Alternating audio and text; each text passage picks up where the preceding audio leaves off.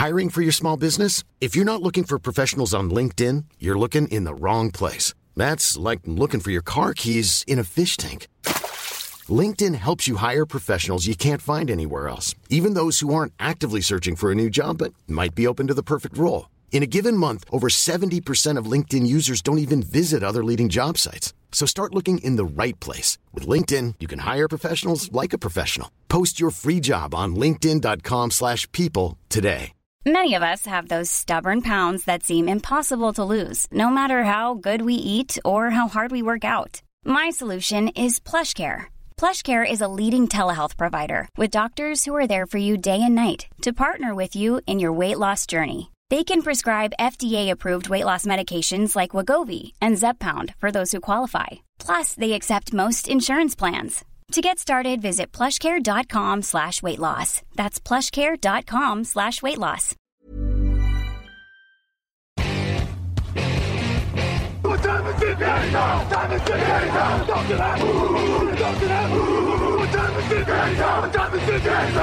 Et bonjour à tous, bienvenue pour un nouvel épisode draft sur Touchdown Actu. 30 équipes sur 32 ont les yeux rivés sur la sélection des jeunes joueurs et sur la free agency, forcément. Si vous n'êtes pas supporter des Niners, si vous n'êtes pas supporter des Chiefs, ce podcast est fait pour vous. Et pour m'accompagner, comme tous les vendredis, en ce moment en tout cas, hein, évidemment, comme je vous l'ai dit, Jean-Michel va, va revenir vite, c'est Niti. Salut Niti.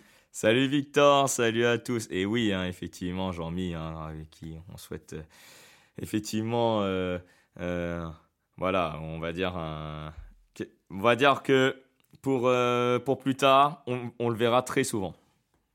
Il, il réserve ses forces. tu. Exactement. C'est un peu Ouais. notre Travis Kelsey. Ouais, Là, en saison régulière, on le voit pas trop et tout. exactement. Et puis quand ça va arriver à, au Voilà. draft, bam Il va être les deux jours. Exactement. Ouais. C'est comme ça que ça marche. Écoute, euh, Niti, on va pas perdre de temps Mhm. parce qu'on a quand même un programme très chargé. On va parler un peu du euh, Senior Bowl. Euh, senior Bowl qui n'a plus de senior que le nom, hein, puisque de toute façon tout le monde peut y rentrer maintenant. Euh, qui est un événement assez important parce qu'il permet à beaucoup de joueurs de démontrer des choses qu'ils n'ont pas forcément pu démontrer sur le terrain. Ça peut être pour plein de raisons. Euh, notamment si on vient d'une petite fac, par exemple, ça peut être le moment où tu te frottes à des joueurs de fac un peu plus renommés pour montrer que tu peux performer à tous les niveaux. Ça peut aussi être l'occasion de montrer qu'il y a des choses que tu sais faire et que tu n'as pas fait dans la saison parce que tes coachs ne te l'ont pas demandé, par exemple. Ça peut arriver aussi.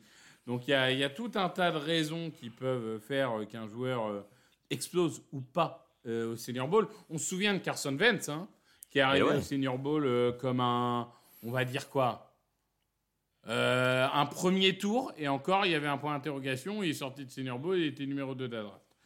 Euh, donc, euh, donc forcément, bon, je prends un exemple un peu extrême, hein, mais euh, pour le coup, c'est sûr que on peut avoir tout un tas de différents joueurs. Je parlais de petite université. On va commencer avec Malakai Corley, receveur, Western Kentucky, receveur assez explosif, un joueur qui est capable de, dis- disons, de créer des problèmes avant de recevoir le ballon, mais surtout après avoir reçu le ballon. Et c'est un des joueurs dont tu voulais nous parler dans cette draft riche en receveurs. Qu'est-ce qui te fait. euh, pourquoi as-tu voulu mettre en avant Malakai Corley? Oh bah Malakai Corley, donc un joueur de Western Kentucky, donc euh, de l'université de- des Hilltoppers, hein, euh, comme on dit, euh, leur surnom de, de l'université Western Kentucky, hein, pour faire un peu la publicité hein, de cette petite université dans l'ombre de la grande Kentucky des Wildcats.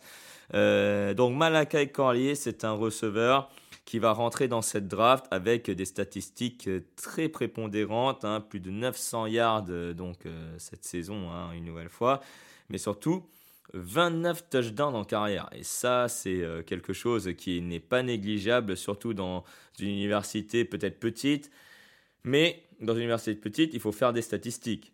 Et lui, il le fait. Il le fait, euh, il le fait euh, en tout cas très très bien. Euh, Malakai Corley, on va pas parler un peu de statistiques, on va parler de son profil, hein, évidemment. Il est un peu petit, hein, il mesure 1m80, 81, et il est, on va dire, assez, on va dire normal plutôt pour, pour un receveur, on va dire, extérieur. Mais Malakai Corley, il a surtout joué dans le slot à Western Kentucky, hein, qui était une, une, attaque très aérienne, aux côtés du quarterback Austin Reed, qui lui aussi d'ailleurs euh, se présente euh, à la draft. Et euh, Malakai Corley, en tout cas, parmi ses qualités, il a cette qualité notamment des yards après réception, indispensable aujourd'hui en NFL. Hein. Il n'y a qu'à voir les finales de conférence qu'on a vues le week-end dernier. il a aussi une explosivité qui, qui va se voir, en tout cas au Senior Bowl vu qu'il va être euh, forcément parmi les premiers receveurs à être scrutés. Donc euh, c'est ses premiers pas qu'on va voir s'il est capable de faire la séparation. Et puis euh, aussi également, il a cette capacité dans le slot à être voilà, capable de faire des réceptions en, en, marge de la première tentative ou alors capable de se rapprocher de la première tentative. Donc c'est un receveur plutôt de possession, pas un receveur pour la profondeur, mais dans une NFL moderne, basée sur la passe, c'est clairement un receveur qui peut aller devenir potentiellement un numéro 2, voire peut-être un numéro 1 à l'avenir. Oui, c'est des profils intéressants, hein, ces profils de joueurs euh, euh, qui sont capables d'avoir beaucoup de yards après réception. Euh, malgré tout, c'est pas pour tout le monde en fait. Tout le monde ne sait pas utiliser ces joueurs-là mais quand ils sont bien utilisés, en général, ça peut, ça peut être pas mal. Euh, je trouve que euh, il y a un côté un peu, alors pas avec le même potentiel, hein, hmm. mais il y a un côté un peu DJ Moore, je trouve. Oui. Euh, je suis totalement d'accord. Hmm. avec ce petit bémol que DJ Moore sait être cette menace verticale que Malakai Corley ne sait pas forcément être. Mais quand je dis DJ Moore, c'est ce côté où il reçoit la balle euh, à 5-6 yards de la ligne of scrimmage et il va transformer ça en un touchdown de 70 yards. Hmm. Et, ça, c'est vraiment ultra important. Et, ce genre de joueur, euh, clairement, euh, si c'est bien utilisé, ça peut être tout à fait létal. Donc, je suis d'accord avec toi. C'est un joueur qui est intéressant. Voilà, on va voir comment il se comporte face à des, des joueurs d'université un peu plus capés. Hmm. Il, a, il a encore des progrès à faire sur euh, les tracés, etc. Oui, Mais ça reste, euh, ça reste quand même un, un, joueur à développer, un joueur très intéressant. Moi, de mon côté, le premier joueur dont je voulais parler, c'est Tyler Guyton, ou Guyton, comme vous voulez, tackle d'Oklahoma, euh, qui commence déjà à briller. Alors, on, ne va pas vous mentir, évidemment, on n'enregistre pas le vendredi matin, donc on n'a pas forcément vu euh, des entraînements du jeudi. Mais c'est un joueur qui commence déjà à, briller absolument, euh, Tyler Gitton. C'est un tackle extrêmement brut, qui a très peu d'expérience au poste, mais déjà c'est un monstre athlétique. C'est des mains ultra violentes c'est de la vitesse, c'est du contrôle. Moi, je trouve que c'est un joueur, typiquement, alors je vais prendre un prisme de fan des Eagles. Euh, tu draftes aujourd'hui, tu lui laisses un à deux ans pour se développer dans l'ombre d'un Lane Johnson, et une fois qu'il est prêt, tu l'envoies à droite. Et, ça, vraiment, pour moi, c'est le tackle droit euh, tel qu'on les aime, un peu le, si tu veux, je trouve qu'il peut devenir un meilleur Trent Brown. Non, mais clairement. Clairement. C'est, ça qu'il doit viser, en fait. Hmm. C'est Trent Brown, mais encore plus athlétique. Euh, et pour le coup, euh, beaucoup plus intelligent qu'un Evan Neal, si je peux me permettre. Euh, oui, je sais, je sais. Je... Evan Neal, c'est pas mon copain, on va pas se mentir, mais bon, c'est c'est comme ça. Euh, et je trouve que là où il a en fait cette caractéristique de tout tackle qui manque d'expérience, c'est qu'il est parfois frustrant. C'est qu'il est tellement fort que tu t'attends à ce qu'il domine chaque snap. Et parfois, tu as l'impression que, juste par un manque de technique, il va se faire avoir euh, alors qu'il devrait avoir les mains sur le joueur et l'envoyer valser. Et il a notamment ça euh, contre des joueurs rapides. Euh, alors forcément, quand tu es très grand, parfois tu galères un peu quand tu es joueur rapide. Ça, c'est d'accord. Mais malgré tout, il a les capacités athlétiques pour les contenir. Mais comme techniquement, il n'arrive pas à mettre la main tout de suite dessus, eh ben, il est en galère, un petit peu en retard. Et, le temps de retravailler son, son bloc, euh, il a été prêt à défaut. Malgré tout, je, pense que tu lui donnes un an ou deux ans de développement, ça peut devenir un top, top tackle de cette ligue. Ouais, mais clairement, j'ai pas grand chose à dire de plus. Hein. C'est un joueur hyper intelligent. C'est vrai que quand on a vu, enfin récemment, hein, parce qu'il y a eu les mensurations et, le prototype du joueur, c'est conforme avec ce qui a été évalué. Donc finalement, il n'a pas de grands défauts, euh, Tyler Guyton. Il faut juste le faire progresser. Et s'il tombe dans la bonne équipe, je pense qu'il sera un, excellent tackle droit. Encore un peu brut pour être tackle gauche, mais il faut qu'il apprenne. Mais tackle droit, c'est son poste en NFL.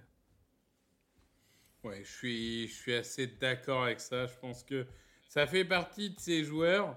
On n'aime pas forcément mettre les joueurs dans une case. Hmm. Malgré tout, il y a quand même des physiques euh, où on sait par expérience quand même. Euh, on va dire, qui réussiront plus à certains postes qu'à d'autres.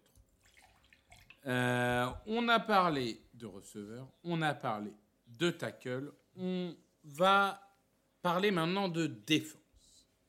Et on va parler de défense avec notre premier candidat. Il vient d'Ohio State. Ça doit être à peu près le seul mec d'Ohio State qui n'est pas retourné à l'université. Euh, non, mais c'est vrai. c'est assez dingue. Oui, c'est vrai. on, en parlera quand on préparera la saison prochaine, mais il y a au moins 5 joueurs qui pouvaient euh, prétendre au top 50 qui sont retournés à Ohio State. Euh, donc, nous parlons de Tommy Eckenberg. Eckenberg, nom de famille connu récemment en NFL. écoute, c'est le linebacker comme on en voit, euh, on va dire, euh, assez régulièrement, mais comme il en faut dans littéralement toutes les équipes, c'est-à-dire ce joueur défenseur de course, blitzer, joueur qui ne sera pas forcément sur le terrain euh, aux trois tentatives, en tout cas peut-être pas en début de carrière, mais qui a les capacités pour être impactant dès la première année. Ouais, exactement. Tommy Hackenberg, donc euh, super linebacker euh, que, que, moi j'adore. Et, et, et, et, toi aussi, d'ailleurs, l'an dernier, tu en as fait un des prospects probablement qui pourrait atterrir quasiment dans les trois premiers tours, mais il est retourné en université à Ohio State, tu le disais même très bien. Bah là, Tommy Hackenberg, malheureusement, bah, il n'est, entre guillemets, il n'est plus éligible. Il pouvait limite y retourner, mais pour une dernière année. Mais là, vu qu'il est senior, donc il est expérimenté. C'est clairement un joueur très physique, euh, pas puissant, hein, euh, dit, comme ça, hein, mais c'est un linebacker, mais euh, vraiment dans la tradition des linebackers à l'ancienne. Comme on dit, le, le, genre de, bonhomme qui va plaquer à tout va et qui va forcément être, être un joueur qui peut aussi couvrir, hein, capable de reconnaître quelques, quelques tracés mais qui n'a pas forcément été testé dans ce domaine euh, à, à, Ohio State. Mais, euh, mais en tout cas, contre la course, c'est typiquement le genre de joueur qu'il vous faut. Par contre, euh, contre la passe, il a encore quelques petits défauts. Mais justement, ces défauts, est-ce qu'il peut les gommer en NFL Ça, c'est une question qu'on va, savoir probablement au Senior Bowl ce week-end mais euh, enfin ce week-end, enfin le, week-end qui, va arriver, euh, en tout cas lorsque vous écoutez ce podcast. Mais, euh, en tout cas, Tommy Hackenberg, c'est un joueur à surveiller parce que l'an dernier, il aurait pu prétendre hein, dans les trois premiers tours, et surtout, c'est un joueur expérimenté qui peut, comme tu l'as dit, être impactant dès la première année. Il a les bases, il faut juste qu'il apprenne à couvrir. C'est juste ça parce que sa taille n'est pas forcément une taille on va dire, euh, requise pour un linebacker, hein, 1m85, 86 par là. Et, euh, et clairement, c'est un joueur qui peut, euh, euh, dès la première année, être un joueur impactant, comme il peut être aussi un joueur qui peut être tout simplement euh, euh, dans, dans, dans, le, dans ce qu'on appelle les équipes d'entraînement la practice squad, sans être dans une équipe première, ça serait dommage. Mais on rappelle que c'est le frère de Liam Eckenberg, Ouais. euh, le, le tackle de Notre-Dame, petit ange parti trop tôt. Euh, joueur que j'avais hypé comme un malade et qui ne fait que décevoir euh, depuis qu'il est arrivé en NFL. Euh, je trouve qu'en fait, Eckenberg, il a un côté un peu Léo Chénal. Ouais. Il est moins puissant. C'est ça, puissant. voilà, ouais. Il, Ouais. il a moins le côté buffle. Hmm. Mais euh, bah, si on reste aux Chiefs dans ce cas-là, euh, Hmm. il a un côté Nick Bolton. Ouais, pas euh, dos tranquille, j'aurais dit, tu vois. Ah, tranquille, ouais, ouais, ouais. ouais. Entre, entre Nick Bolton et Léo allez, parce que Nick Bolton, c'est quand même un joueur hyper intelligent. Non, oui, Ouais. mais Nick Bolton, faut se rappeler qu'à sa draft, il n'est pas assez rapide, il n'est pas assez puissant. Ouais, je veux bien, mais c'est un joueur Et intelligent. quand même. finalement, Ouais. euh, oui, ben, oui, oui. Non, mais il avait ce côté capitaine de Missouri. Oui, oui, oui, d'accord. oui, oui. Mais, mais mine de rien, euh, il y avait euh, des critiques sur sa vitesse, sur tout ça. Ah, je suis un peu comme il peut y avoir là, mais, euh, mais c'est vrai que bon, ça reste des, des joueurs linebackers, c'est toujours euh, là encore, faut, faut tomber dans de, dans le bon système. Et on va finir par justement un joueur de Missouri, cornerback, Ennis Rackestro Jr. Euh, joueur qui est alors, il y a toujours ces semaines où il y a euh, un, un des journalistes très reconnus, euh, ça peut être Dan Brugler, Medkeeper, qui vous voulez, Ouais. qui va dire Ouais, ce joueur, je l'adore. Et là, d'un coup, tout le monde se met à l'adorer, tu vois. Euh, ça, c'est toujours assez rigolo. Euh, pas du tout, évidemment, du mimétisme. hein. C'est juste qu'ils ont, euh, comme par hasard, vu les, les, mêmes vidéos le même jour. Écoute, Rackestro, pour moi, ça va être une des énigmes. Et peut-être un des joueurs qui a le plus à jouer dans, au Senior Bowl, au Combine, etc. Euh, si tu veux, c'est un joueur intelligent. C'est un joueur vif. Euh, quand il s'agit de couvrir son homme, il ne le lâche pas. Il a une volonté de faire.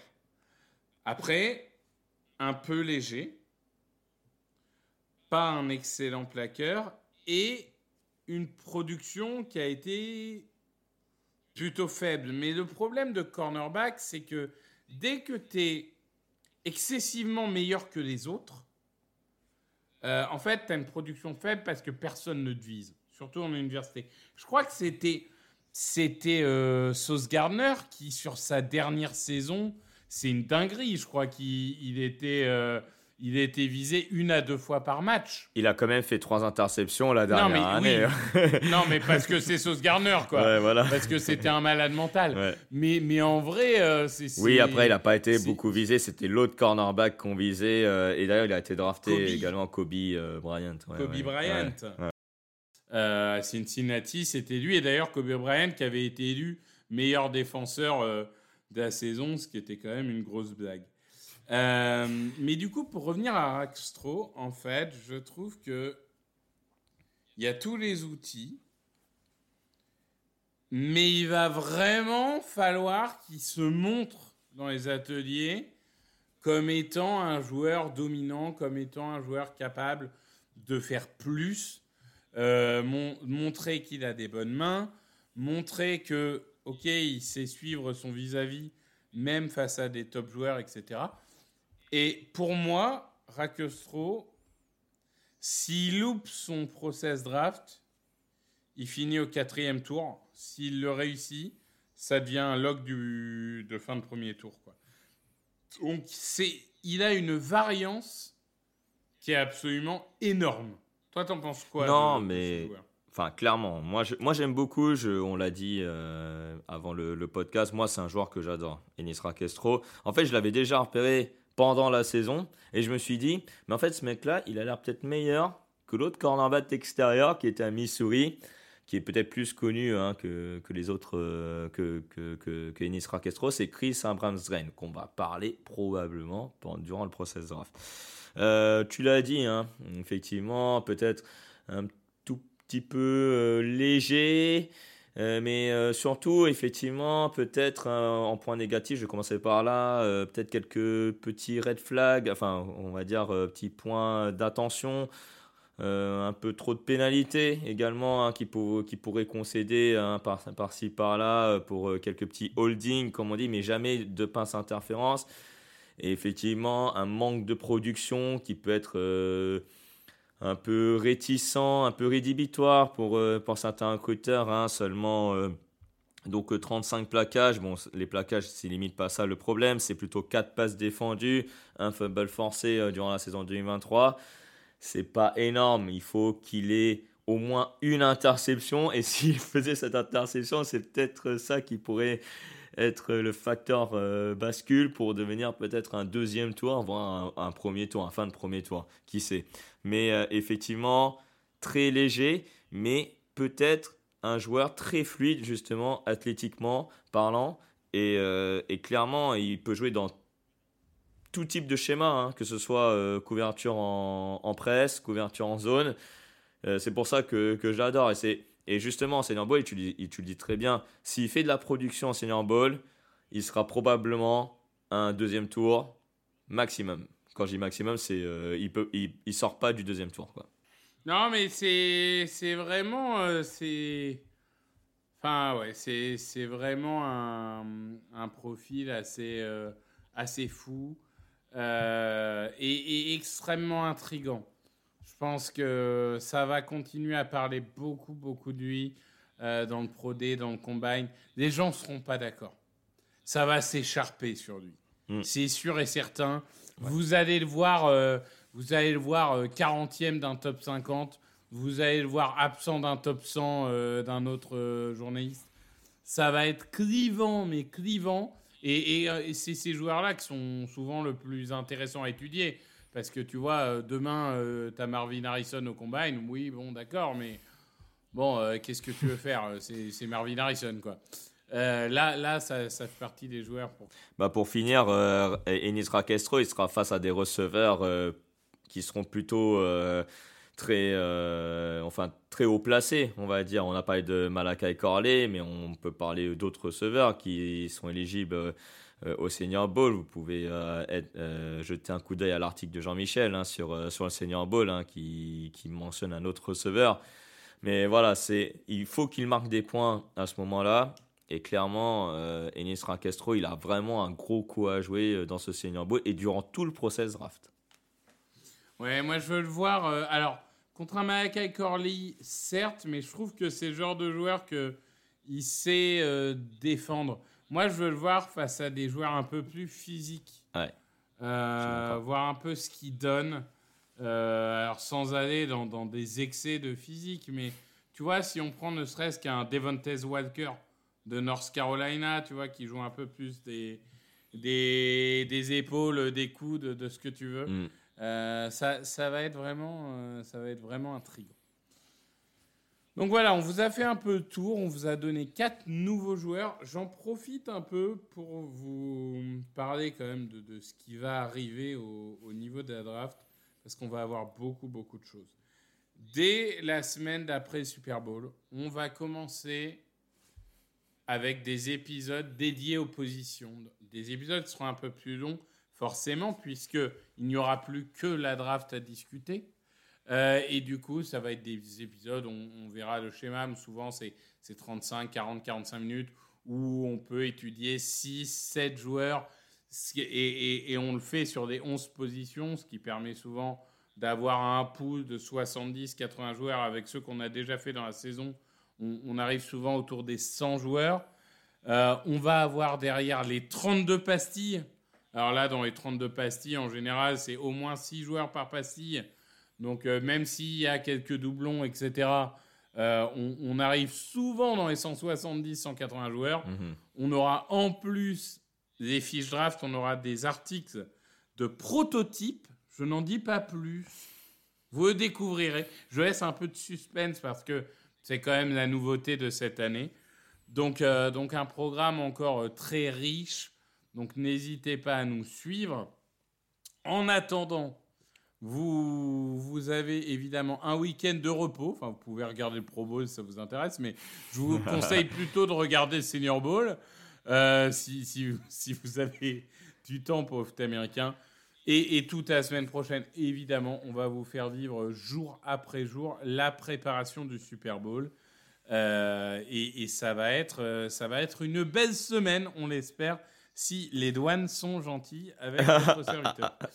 Euh, merci à tous, merci Niki. Merci à toi, Victor. Et puis, euh, bon séjour à Las Vegas. Hein. Ramène-nous des Ouais, sous. ouais, ouais. Euh, évidemment, on va essayer de passer très peu de temps dans les casinos et beaucoup de temps en conférence de presse. Merci à tous et bon week-end. Salut, salut